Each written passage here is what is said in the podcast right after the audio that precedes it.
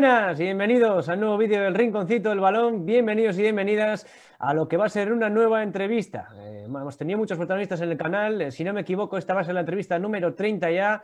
Y bueno, pues eh, hay que celebrarlo de la mejor manera. Tenemos aquí a un eh, lujazo de, de- de protagonista, un lujazo de persona y sobre todo a un maravilloso periodista como es Rodrigo Marciel. Muy buenas, don Rodrigo. ¿Qué tal? Muy buenas, encantado de estar aquí con vosotros. Bueno, lo primero, ¿qué tal estás? ¿Qué tal eh, con historia de la pandemia? ¿Qué tal, qué tal va todo? Bueno, pues por lo menos haciendo cosas, ¿no? Que mucha gente no puede. Entonces, para nosotros en el mundo de la comunicación, como está eh, todo, bueno, hemos encontrado esta vía, ¿no? Eh, más, más grande, ¿no? Que otro tipo de, eh, de trabajos no, no puede, no puede tener. Y bueno, pues yo creo que tocando todas las vías de comunicación posibles, ¿no? En un mundo que yo creo que ha cambiado, obviamente, el concepto de este tipo de videollamadas, ¿no? Que antes se consideraban, yo creo que como algo cutre, ¿no? ¿Eh? Sí, sí. Antes yo creo que mucha gente consideraba que esto era eh, la última vía por la que comunicarse, o al menos tenía que ser todo presencial. Entonces, bueno, hemos ganado, yo creo, mm, lejos de, obviamente siempre el contacto personal será mejor, pero que hemos ganado también que se quite ese estigma y, y, bueno, si algo tiene la pandemia es para aprender a, a muchas cosas, ¿no? Cuéntanos, ¿por qué decides ser periodista deportivo? ¿Qué te lleva a ser periodista deportivo? Bueno, yo he sido siempre vocación total, ¿no? Es un tópico, es verdad que yo hacía eh, revistas de pequeño, eh, las grapaba, pegaba las fotos, incluso, o sea, una revista del Manchester United, por ejemplo, Ujú. eh, y ha sido vocación total, o, o radiaba o, o comentaba partidos, narraba eh, con mis amigos y nos íbamos a ver el fútbol inglés, en, por ejemplo, cuando se daba aquí en España en los 90, que era solo en, en Canal Plus, a las 4 de la tarde. Había que ir a un bar porque Canal Plus era muy caro. Entonces, entonces, a partir de ahí, pues ya voy viendo un mundo como la televisión, aunque yo he tocado todos los medios, eh, pero, pero yo creo que esa es la vía mm, muy clara, ¿no? Y afortunadamente pude estudiar la carrera, aunque la verdad, aunque suene atópico también, la carrera pues no te ayuda mucho. Yo creo que al final yo tuve la suerte de empezar de primero de periodismo a hacer eh, eh, prácticas desde marca.com. Fíjate que marca.com en el año pues 2000, 2000 y pico no le daban la importancia a Internet como, bueno, pues obviamente ahora, ahora es, pero, pero el- bueno, pues ahí empezó todo a desarrollarse en, en numerosos medios de comunicación y ya te digo, en todo tipo de, de plataformas. Eh, cuéntanos tus inicios como periodista. ¿Cómo, cómo empezaste en esto? Eh, ¿en qué primeros trabajos?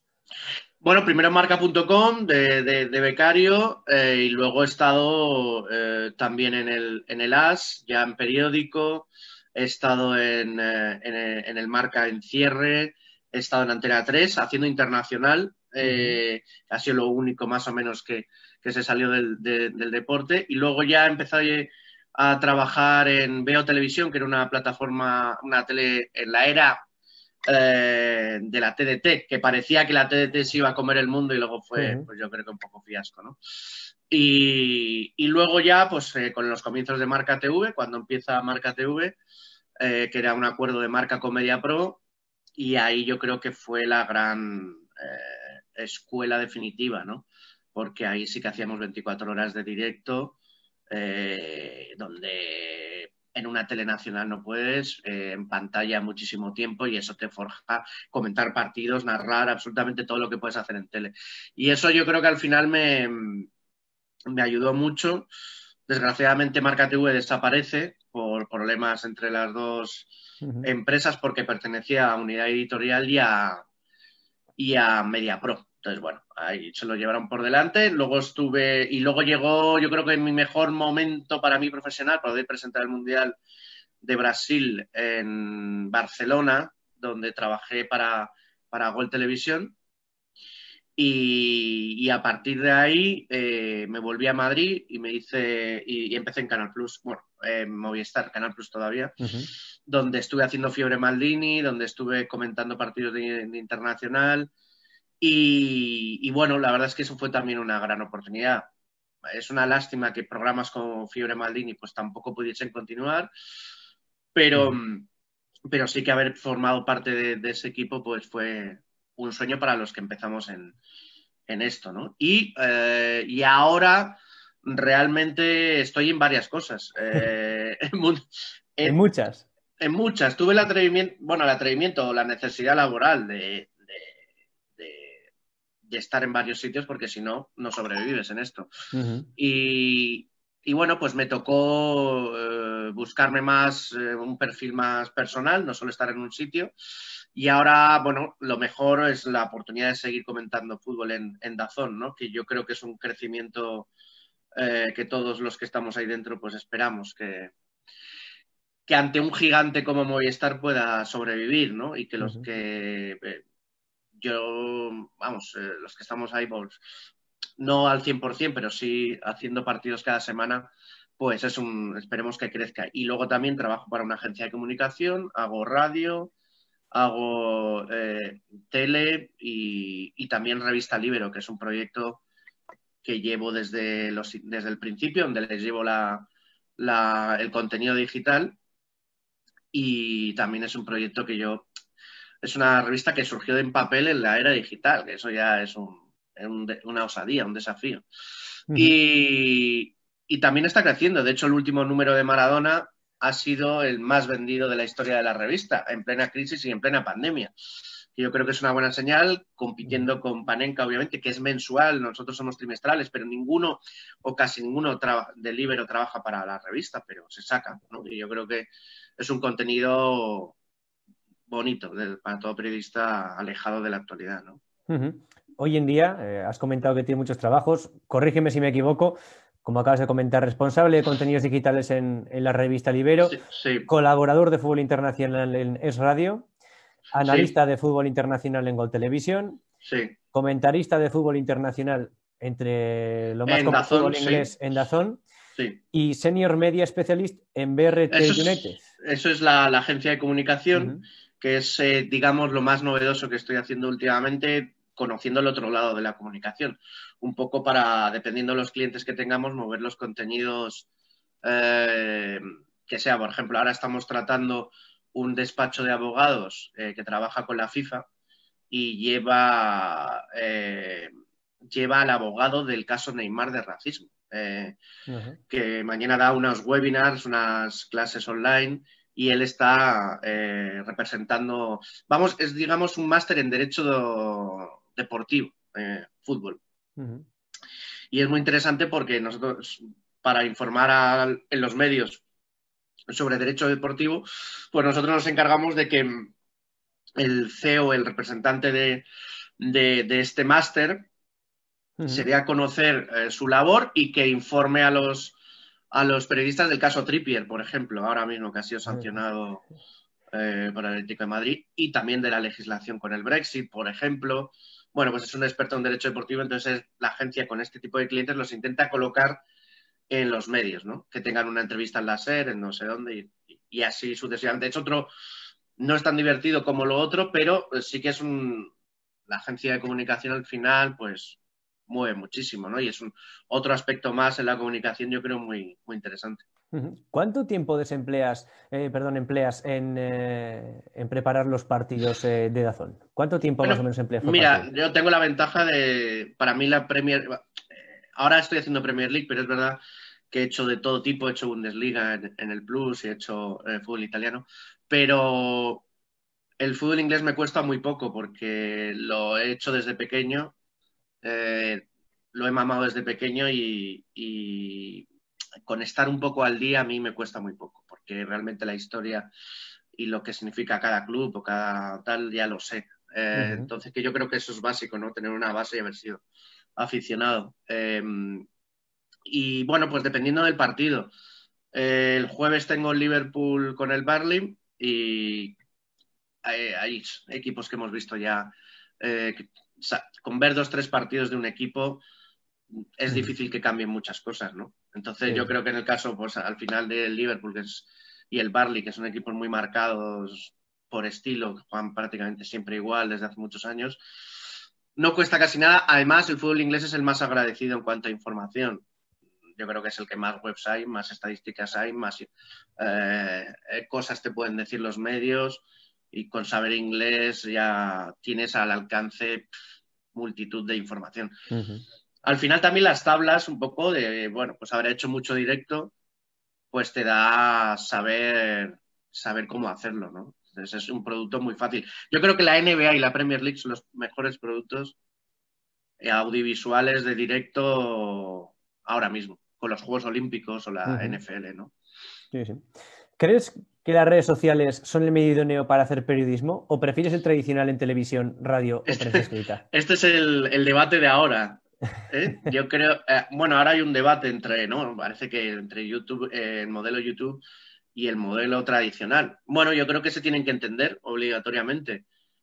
yo tengo la teoría de que las, tal y como está montado el sistema, las grandes compañías acabarán haciéndose con, YouTube o con, los, con alguien que, destaque mínimamente, ya eh, las grandes compañías sabrán cómo eh, asociarse. Aunque, bueno, ahora tenemos el modelo Ibai como referencia, obviamente, que yo creo que estamos ante un cambio que no sabemos hasta dónde nos puede llegar, para bien o para mal. Yo creo que al final los avances eh, son buenos mm, y, y, la gente se lo tomará mm, bien o mal. Yo creo que el que es bueno es bueno en cualquier plataforma.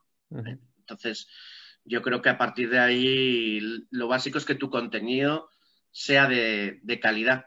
Da igual que lo hagas en tele o en, YouTube, ¿no? Eso es para mí lo, importante. Hablemos un poco de fútbol y nos metemos de lleno en, la Premier League. Para ti, ahora mismo, ¿quién es el favorito para ganar el título? Bueno, está, está bonito, la verdad. Está bonito. Yo pues fíjate, me da la sensación que el City acabará siéndolo. Eh, creo que ahora mismo lo es. Es verdad que hace un mes y medio decía, bueno, el, Liverpool acabará marcando goles, empezará a solucionar esos problemas que tiene, pero ya son muchos consecutivos y da la sensación, ayer eh, comentaba Jamie Carragher sobre los problemas arriba en el famoso eh, programa que tiene con Gary Neville, y yo creo que eh, viendo la evolución del City me da la sensación de que el haber conseguido por fin una, defensa seria, el haber conseguido por fin una pareja, un Rubén Díaz y, recuperar al mejor John Stones, creo que el City, que ha solucionado sus problemas atrás, terminará solucionando los de arriba, que son pocos, pero que los tiene porque juega sin, sin un 9 puro. Y los demás no me fío. Bueno, el Leicester obviamente tiene mucho mérito, pero otro milagro del Leicester lo veo complicado. El milagro del Leicester aquel se produjo, yo creo que también por el desgaste de que no había tantos rivales como ahora. Si, nos acordamos, era un mal Manchester United, horrible. era, un, era un City inestable, era un Chelsea también inestable. Y ahora yo creo que el Manchester United no le va a dar, aunque lo va a pelear hasta el final. Yo pondría al City, que fíjate que si gana, bueno, si gana hoy el Leicester será, líder, pero eh, el City creo que con lo que le queda y cómo tiene la plantilla, yo lo pondría por encima, incluso obviamente también del Tottenham, y le daría el candidato. Yo pues me quedaría con el City. ¿Y qué te está pareciendo la temporada hasta el momento? Bonita, muy bonita. Yo creo que es realmente atractiva teniendo en cuenta de dónde venimos, ¿no? De la pandemia y que todo lo que han tenido que sufrir de desgaste físico. Mm, me parece un gran espectáculo para que estemos en el mes de enero y que haya tantas alternativas. Además, eh, buen nivel de partidos y, yo creo que eso enriquece mucho la, la variedad de, equipos que hay, ¿no? Que mm, eso hace grande una competición. Y la vuelta del Manchester United yo creo que a liderar también es muy, muy bueno para el fútbol inglés. No ya que gane, pero por lo menos que esté ahí luego ya te puede gustar más o menos, pero que esté ahí después de siete años sin ser líder tras 17 partidos, pues ya es, ya realmente atractivo. Y fíjate que nadie pensaba, yo creo que todos intuíamos que, podía, que iba a ser guerra Liverpool City eh, esta temporada y ahora mismo es de cinco o seis equipos, con lo cual yo creo que para el espectador genial. Em, hablemos de la temporada de Manchester United. No se nota ni nada que, mi equipo favorito en Inglaterra es el United, lo digo por las camisetas. Em, la temporada en general, no solo en Premier. ¿Qué te está pareciendo la temporada que está haciendo el United con la eliminación de Champions? Eh, pues bueno, la eliminación también en la Carabao Cup en semifinales contra el eterno rival. Cuéntame un poquito. Sí, bueno, eh, fíjate que tenemos un monográfico en Dazón que vamos a comentar ese, ese aspecto, con el dato que nos proporcionaba Opta que es desde hace siete años eh, no había liderado, desde la retirada de Ferguson eh, en, Premier League. Bueno, yo creo que es una temporada realmente extraña porque hace mes y medio, dos, a, Solskjaer se le, bueno, se le ha puesto casi siempre en entredicho. Y yo creo que tiene mucho mérito eh, haber tomado decisiones clave. Y para mí una de ellas, que es McTominay y Fred, que eh, sobre todo Fred, o sea, si ahora te dice hace dos años que está jugando un chaval eh, como McTominay y otro como Fred, que estaba defenestrado totalmente por encima de Van de Beek, que ha sido fichaje estrella, o por encima de poco en algunos partidos, y, y así lo ha, sacado, o Luxo, que estaba medio cojo para algunos, ¿no? Entonces, claro, dices, hombre, pues hay que darle el mérito, después que han pasado David Moyes, Mourinho, Bangal, eh, que ha venido Solskjaer, que conocía bien la cantera y ha logrado confiar la cantera y los jugadores que había ahí eh, contra viento y marea con estos jugadores, yo creo que hay que darle ese, ese mérito, ¿no? Ante sobre todo lo que tiene de rivales también. Y ese crédito, pues oye, eh, yo creo que veo un Manchester United que para mí le sigue faltando, le sigue faltando cosas y sobre todo una de ellas mm, es el caso Pogba, porque el jugador o que venía a ser desde hace tres años el jugador bandera o franquicia, pues no lo termino de ver, la verdad, yo no lo termino de ver. Y aún así, es verdad que el punto de inflexión para mí es el fichaje de Bruno Fernández, que, y también la salida de McTominay, que son como dos jugadores que el United no tenía, ¿no? Era un poco como Michael Carrick en un pasado, y Paul Scholes, que es hablar palabras mayores, ¿eh? por supuesto, creo que para que lleguen a ese nivel queda muchísimo pero sí la columna vertebral, ¿no? De, un chico eh, muy joven que, es de la casa y que engancha muy bien con la afición, y luego enfrente un Bruno Fernández que el United se ha venido dando, eh, ha venido dando mm, bandazos en fichajes y podemos repasar Memphis Depay, Fellaini, eh, el propio Paul Pogba, que no encajaba muchos. muchos, muchos, y era un desastre, ¿no? Y Bruno Fernández en dos días ha sido capitán, ha sido líder, ha jugado bien. No hace milagros, pero el United ya es un equipo serio, al menos, ¿no? Eh, un equipo que sabes más o menos, ya se sabe el once del United, ya se, o sea, ya se perfila. antes era imposible, ¿no? El recurso del United había partidos de Mourinho que era Fellaini, poner de nuevo a Fellaini era como, bueno, o sea, esto no puede ser, claro. ¿Ha sido un fracaso eh, la eliminación de Champions del United? Bueno, sí, sí, yo creo que a pesar de que obviamente había rivales duros, eh, había que exigirle el, continuar, ¿no? Pero, pero bueno, yo creo que todo lo tapa que, al final en Premier League están, están solventando la situación. Luego incluso han tenido un van a tener un cruce con la Real que va a ser muy bonito pero el verdadero reto del United es recuperarla, por lo menos pelear el título hasta el final en Premier League. Y por eso, después de siete años de, mareos, yo creo que en otras épocas, la época de Ferguson, hubiese sido absolutamente mm, trágico haber caído en la fase de grupos, pero lo grave para el United es que ya no lo es. Y que ha jugado Europa League, incluso que en otros tiempos se tiró 20 años sin jugar la, la Europa League o la UEFA. Entonces, eh, el tópico dice, bueno, incluso les vendrá bien para, por si, para no tener tanta, tanta presión y jugar con un plan B en, Europa League. Así que bueno, sí, yo creo que sigue siendo un fracaso porque sigue siendo el Manchester United, pero no tanto como en otros años. Pasamos al tema Champions, ya para terminar con el fútbol. ¿Cómo ven los emparejamientos? Te los refresco. Bayern de Múnich, no, Fútbol Club Barcelona, París Saint Germain. Bueno, este es, este, fíjate todo lo que ha cambiado. Em, yo creo que el Paris Saint-Germain es favorito. Eh, la situación del Barcelona, sobre todo extradeportiva, eh, que no va a poder fichar además hasta, hasta mayo, junio, bancarrota, caso Messi, etc. Creo que el PSG está ante una oportunidad idónea, ideal para, para, sacarlo. Además, tiene la motivación de un nuevo entrenador como es Pochettino, que vamos a ver cómo reacciona ante un banquillo que él no ha experimentado, porque siempre se ha encontrado equipos más para él hacer que, que hechos. Y, y yo le doy favoritismo al, al Paris Saint-Germain, sí. sí, sí. Leipzig-Liverpool. Esta va a ser muy bonita. Yo creo que de las más bonitas que, que hay ahora mismo, eh, el Leipzig y el fútbol alemán, sobre todo en, en el Dortmund y el Leipzig, yo creo que aspiran a, a, eliminar a Liverpool, pero no lo van, no creo que lo consigan. Yo le sigo dando favoritismo al, al Liverpool, creo que es un equipo tremendamente batallador en eliminatorias y que Mm, con una buena defensa, porque aunque no esté funcionando el ataque, yo creo que lo, lo sacará. ¿no? Uh -huh. ¿Oporto Juventus? Bueno, yo creo aquí la Juve, clara favorita. Parece que empieza a remontar el vuelo en, en, en Italia, donde le viene bien a la Juve tener rival. Eh, le viene bien la recuperación uh -huh. del Milan.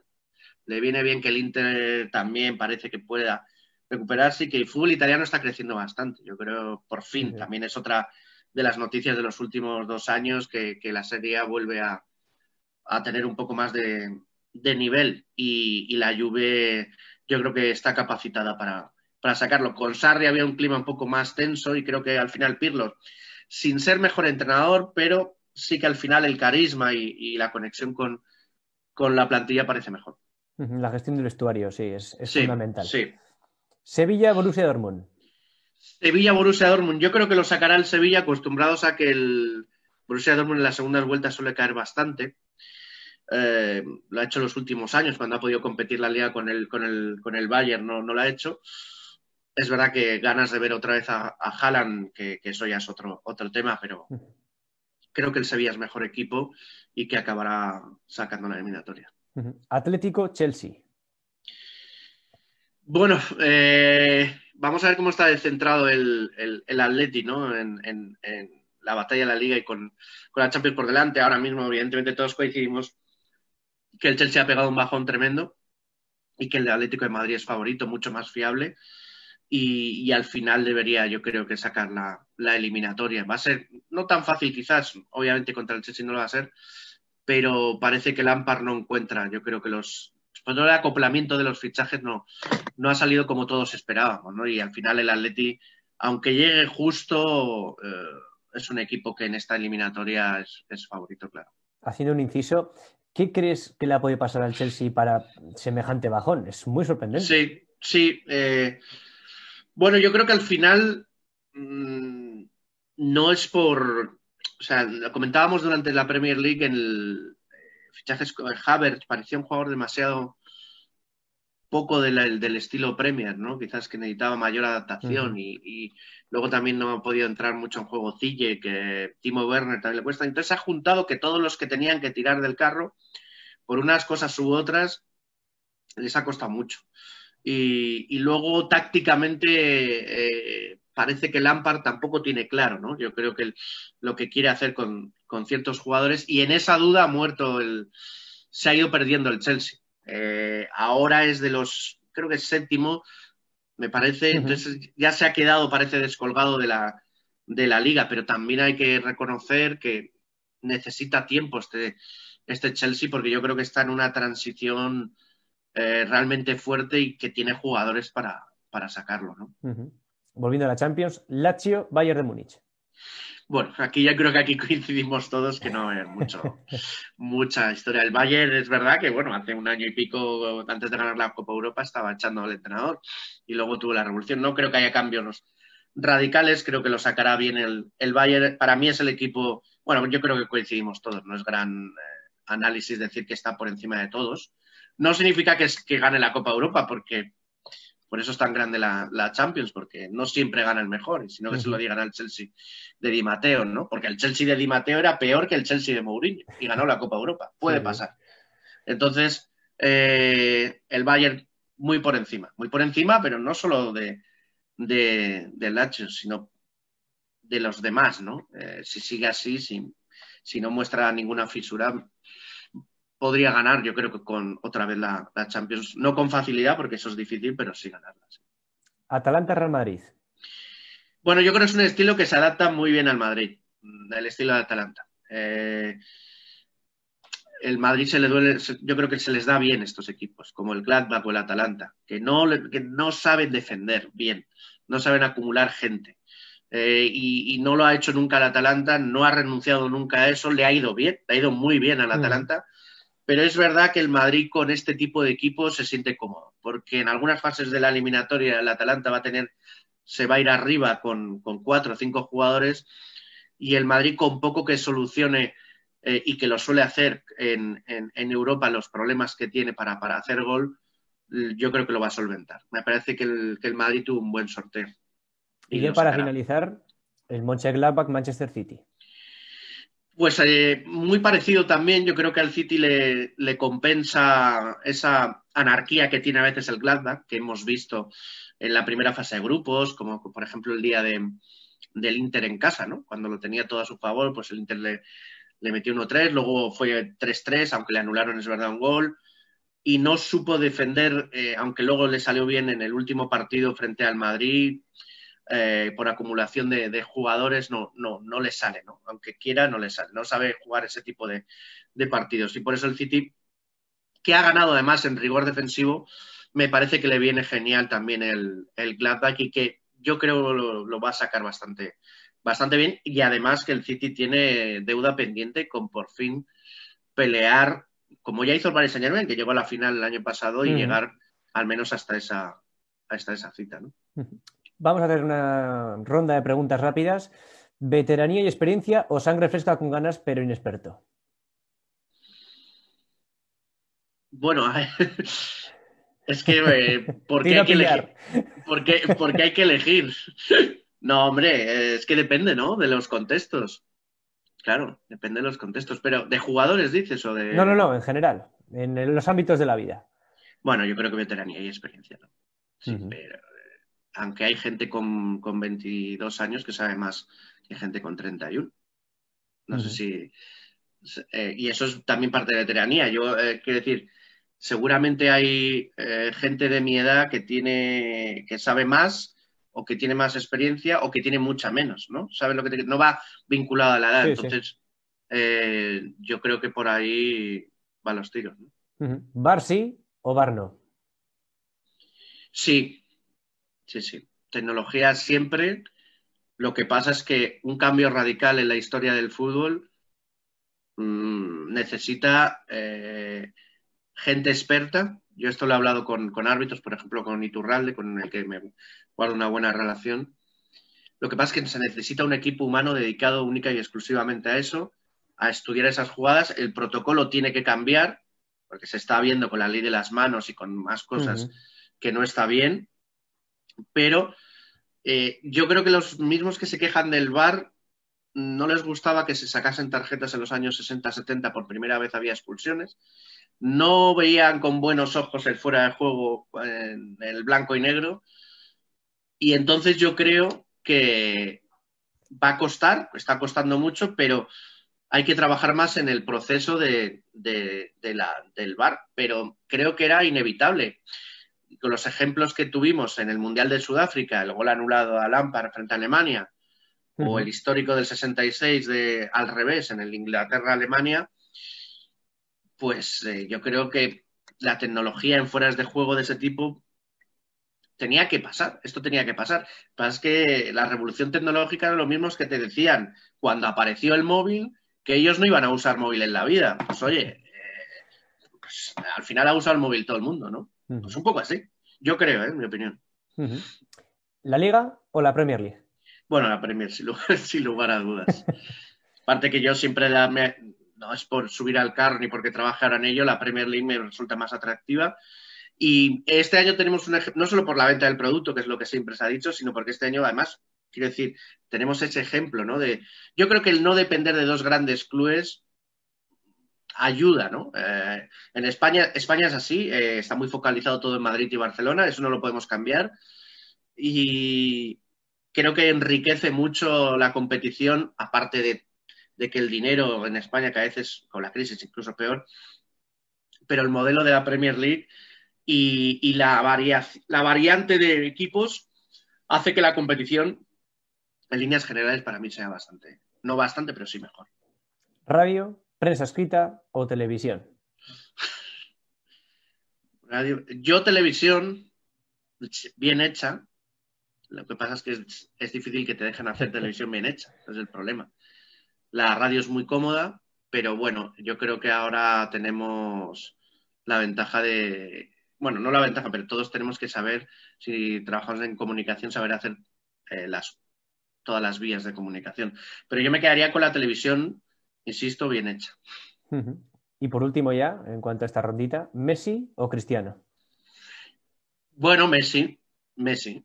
Eh, pero bueno, no desmerece a Cristiano, lo que pasa es que sí, yo creo que Messi es mejor futbolista, pero Cristiano está entre los cinco mejores de la historia, sin lugar a dudas. Y el jugador, el jugador más trabajador de la historia del fútbol, sí, y el más constante y el más profesional, Cristiano, pero creo que es mejor futbolista, o ha sido más bien, porque desgraciadamente por edad y porque no tiene las condiciones de, Cristiano, que se las ha trabajado también Cristiano, pues es el, es el mejor. Luego mm. podríamos hablar de Maradona, pero bueno, le vi menos. ¿Qué te gustaría hacer en el mundo del periodismo deportivo que aún no hayas hecho? Bueno, pues me gustaría ahora mismo hacer un podcast que es... No sé muy bien por dónde tirar. Eh, y sí me gustaría hacer un podcast, eh, por ejemplo, de historia del fútbol, alejado de la actualidad, pero bueno, es una idea que estoy barajando desde hace tiempo. Y, luego también, bueno, pues lo del canal de, YouTube es otra de las, de las vías, pero, pero también me gusta eh, hacia esas dos vertientes, si se hace, se hace bien, ¿no? Y no hacerlo de cualquier, de cualquier manera por, por querer llenar más espacio, ¿no? ¿Tienes algún ídolo, algún ídolo o persona que te inspira? De periodísticamente, dices. Eh,